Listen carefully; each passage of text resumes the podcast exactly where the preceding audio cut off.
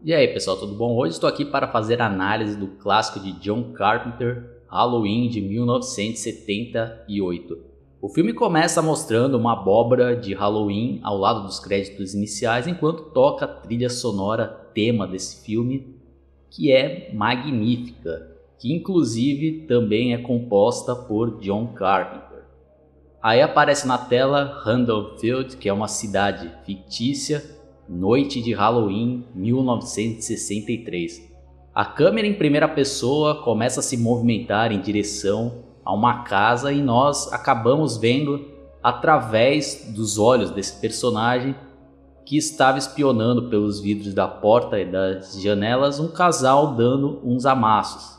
Na sequência, esse personagem, até então misterioso, anda pela casa, pega uma faca na cozinha e depois observa o rapaz se despedindo da garota e indo embora.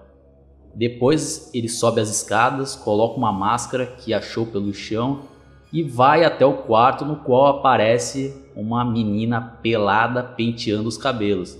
Ela toma um susto e grita: Michael! dando a entender que o conhecia. E na sequência toma várias facadas até cair morta no chão. Em seguida, ele desce as escadas, sai da casa e encontra um casal de adultos que tiram a máscara dele. E é revelado para nós, espectadores, que o assassino era uma criança de apenas 6 anos que tinha acabado de matar a própria irmã.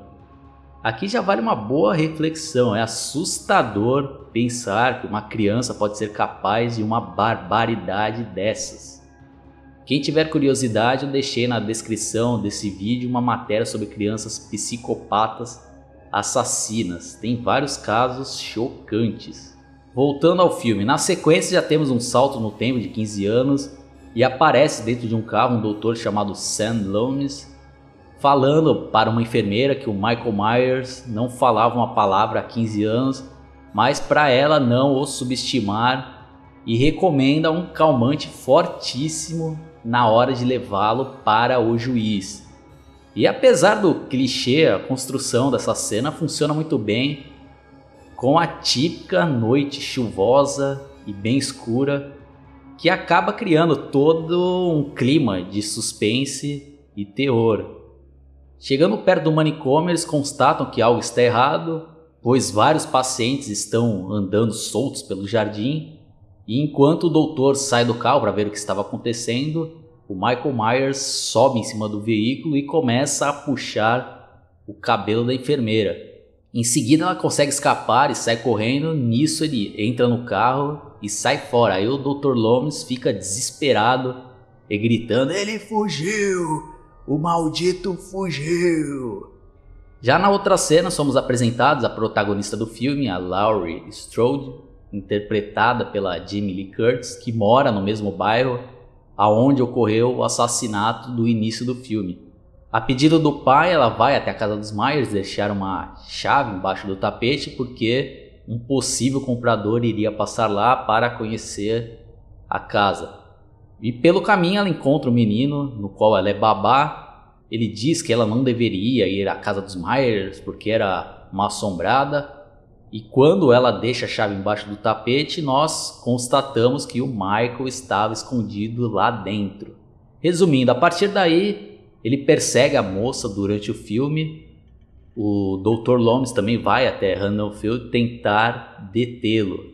E o filme tem várias cenas assustadoras. Uma delas é quando a Laurie está voltando da escola com duas amigas e o Michael Myers passa de carro e uma das garotas faz uma provocação e ele para o carro. Aí tem aquele momento de tensão e nós ficamos na expectativa se ele daria uma ré para tirar alguma satisfação ou se já chegaria dando várias facadas, mas ele resolve ir embora, pelo menos nesse momento. Agora vamos dar uma relembrada um pouco nas mortes desse filme, e uma das vítimas é amiga da Laurie chamada Lindsay, que estava na cozinha falando no telefone enquanto o Michael estava observando do lado de fora da casa. Ele joga né, um vaso lá fora para tentar atraí-la, mas quem vai até lá é o cachorro que infelizmente é morto. Um pouco mais adiante, quando ela entra no carro para ir até a casa do namorado, ela é surpreendida pelo Michael Myers que estava lá dentro, a esperando e a enforca até a morte. O criador do filme também explora o mito do bicho-papão através do olhar do menino chamado Tommy, que era amedrontado pelos colegas da escola. Em determinado momento do filme, esse garoto associa o Michael Myers com o bicho-papão quando ele o vê pela janela. Aí quando ele vai dizer para Laura que o bicho papão estava lá fora, obviamente ela não o leva a sério. Uma cena fenomenal é quando o garoto vê pela janela o Michael Myers levando o corpo da Lindsay para dentro da casa e ele fica desesperado, começa a gritar e mais uma vez a Laurie não o leva a sério, mas a amiguinha dele acredita. Outros que acabam sentando na graxa é um casal que chega na casa da Lindsay e após verificar que não tinha ninguém, entre aspas, resolve ir para o quarto dar uma bimbada. O problema é que eles não esperavam que o Michael Myers estava à espreita. Primeiro ele pega o cara na cozinha pelo pescoço, o levanta e crava a faca. Cena brutal e assustadora. O Michael Myers fica por alguns segundos observando, fazendo aquele barulho amedrontador por debaixo da máscara e fica observando o cidadão que ele acabou de matar pendurado na porta com a faca. Depois temos outra cena bem criativa. O Michael vai até o quarto da moça fantasiada de fantasma usando um lençol e os óculos do cara que ele tinha acabado de matar. A garota pensa que era o Bob que estava tentando assustá-la e ainda tira um sarro.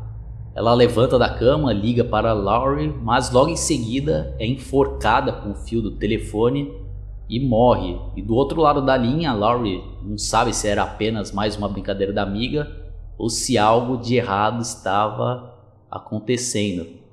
Outro destaque do filme é o Dr. Sam Loomis, que é interpretado pelo ator Donald Pleasence. Ele tem uma atuação fenomenal. Ele mostra toda uma preocupação com a periculosidade do Michael Myers, os diálogos dele com o policial da cidade foram muito bem escritos e, consequentemente, bem interpretados. Bom, no ato final do filme, a Laurie vai até a casa da amiga ver o que estava acontecendo e encontra os três cadáveres e fica em pânico. Logo em seguida aparece o Michael Myers que dá uma facada e ela cai pelas escadas a Laurie levanta, sai correndo, fecha uma das portas, mas o assassino é tão forte que abre buraco na porta a socos. Resumindo, ela volta para casa e tenta se esconder com as crianças. Aí o Michael aparece, erra uma facada e a Laurie acerta uma agulha de fazer tricô no pescoço dele. Eu não vou ficar aqui contando cena por cena nos mínimos detalhes, mas depois de muita briga, e quando Michael Myers estava prestes a matá-la, chega o Dr. Loomis e dá vários tiros nele. Aí ele cai da varanda da casa e fica estendido no chão. A Laurie, extremamente apavorada, pergunta para o doutor se era o bicho papão e ele responde, né? na verdade era assim. Depois, quando a câmera mostra novamente o local onde o Michael Myers tinha caído, ele não estava mais lá e o filme acaba dando a deixa para uma possível parte 2. Eu dou nota 9,5 para esse filme. Só não vou dar nota 10 porque eu assisti a versão estendida que tem cenas que deixaram o filme perfeito na minha opinião. E pelo que eu pesquisei quando eles estavam gravando o Halloween 2, eles resolveram gravar algumas cenas extras para uma versão estendida do primeiro filme para ser exibido na TV.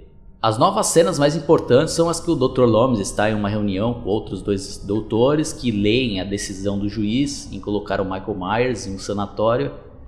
E o Dr. Loomis discorda e diz que ele deveria ir para um lugar que tivesse mais segurança, porque segundo ele, o Michael é uma das pessoas mais perigosas que ele conheceu e que poderia esperar por anos para voltar a matar.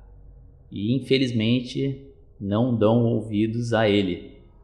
A atuação dele aqui é espetacular. Na sequência ainda temos outra cena excelente no qual o doutor vai visitar o Michael Myers, ainda criança, que está praticamente imóvel, sentado em uma cadeira, olhando para a janela. E o doutor fala: ah, Você pode enganá-los, Michael, mas não a mim. É uma pena que não tiveram essa ideia na primeira versão do filme, pois elas preparam melhor o clima do que estaria por vir e deixa bem mais claro, né, o perigo ali de deixar o Michael Myers sem uma supervisão maior. E as outras cenas que entraram também são legais, mas não fazem muita diferença no resultado final do filme. Agora vou dar uma lida em algumas curiosidades que eu achei pela internet, que diz aqui o seguinte: o personagem Michael Myers foi inspirado em um garoto que John Carpenter conheceu em um hospital psiquiátrico. Ele estava olhando por uma janela, cena que recriou no filme, que essa cena é essa extra que eu falei né? E viu nele olhos tão cheios de ira que ficou impressionado e decidiu levar para o filme. Em uma cena do filme que Larry está com Tommy no sofá, se vê que estão assistindo o filme The Thing, cuja refilmagem foi dirigida por John Carpenter. A máscara de Michael Myers é a mesma de William Shatner, almirante James T. Kirk do filme Star Trek. No filme The Devil's Reign, a máscara foi comprada numa loja perto do local das filmagens e apenas sofreu algumas modificações para o filme. A origem do nome de Michael Myers é porque assim se chamava o distribuidor do Reino Unido do filme Assault of Precinct, o que caiu muito bem a John Carpenter, pois havia conseguido que o filme se apresentasse em vários festivais europeus, com muito boa recepção da crítica e do público. Halloween A Noite do Terror é o primeiro de uma série de 10 filmes baseados no personagem Michael Myers. A música foi criada pelo próprio John Carpenter, que se inspirou em um exercício de 5x2 que seu pai lhe havia feito praticar quando era novo. Foi o primeiro filme estrelado por Jamie Lee Curtis. Halloween, A Noite do Terror, foi rodado em 21 dias durante a primavera de 78, com um orçamento de apenas 325 mil e faturamento de 47 milhões só nos Estados Unidos. O nome do personagem de Donald Pleasence no filme foi uma homenagem ao filme Psicose, que tem um personagem de mesmo nome. A atriz Jamie Lee Curtis apenas foi escalada para o Halloween, a noite do terror, por causa da publicidade em torno de seu nome, já que ela é filha de Janet Leigh, que atuou em Psicose. Eu não sabia disso daqui não, interessante. Os atores usaram suas próprias roupas durante as filmagens, pois o orçamento do filme não permitiu que fosse contratado um figurinista. De acordo com a produtora e roteirista Deborah Will, a personagem Laurie Strode recebeu este nome por ser, na realidade, o nome da primeira namorada do diretor John Carpenter.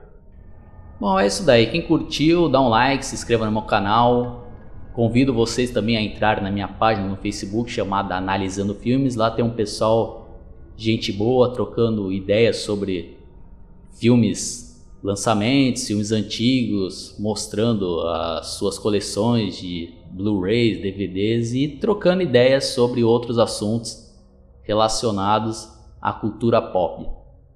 Abraço e até a próxima. Fui!